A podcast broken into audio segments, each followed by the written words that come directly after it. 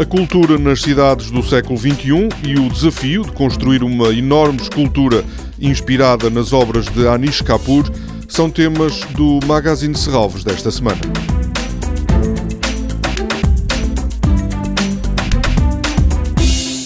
Começa amanhã um ciclo de conferências em Serralves que tem como destinatários os decisores políticos, dirigentes e técnicos dos municípios.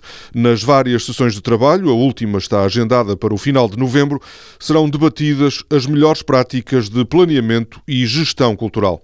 A organização deste ciclo defende que as transformações económicas e sociais estão a alterar a oferta cultural e esse tema deverá ser abordado já na primeira sessão, amanhã e sábado, dedicada à cultura, economia e desenvolvimento sustentável.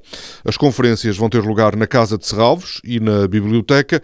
O ciclo, Que Cultura para as Cidades do século XXI, é comissariado por Carlos Martins.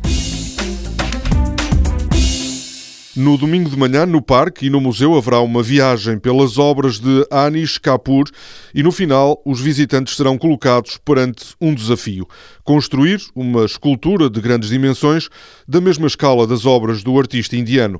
Os materiais estão definidos: plásticos negros, tubos e tecidos elásticos.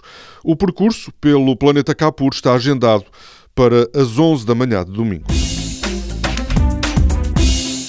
No final deste mês arrancam em Serralvos dois cursos relacionados com as artes visuais.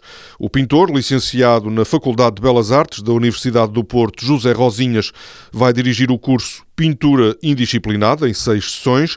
A ilustradora Sónia Borges vai mostrar as primeiras linhas da arte da ilustração.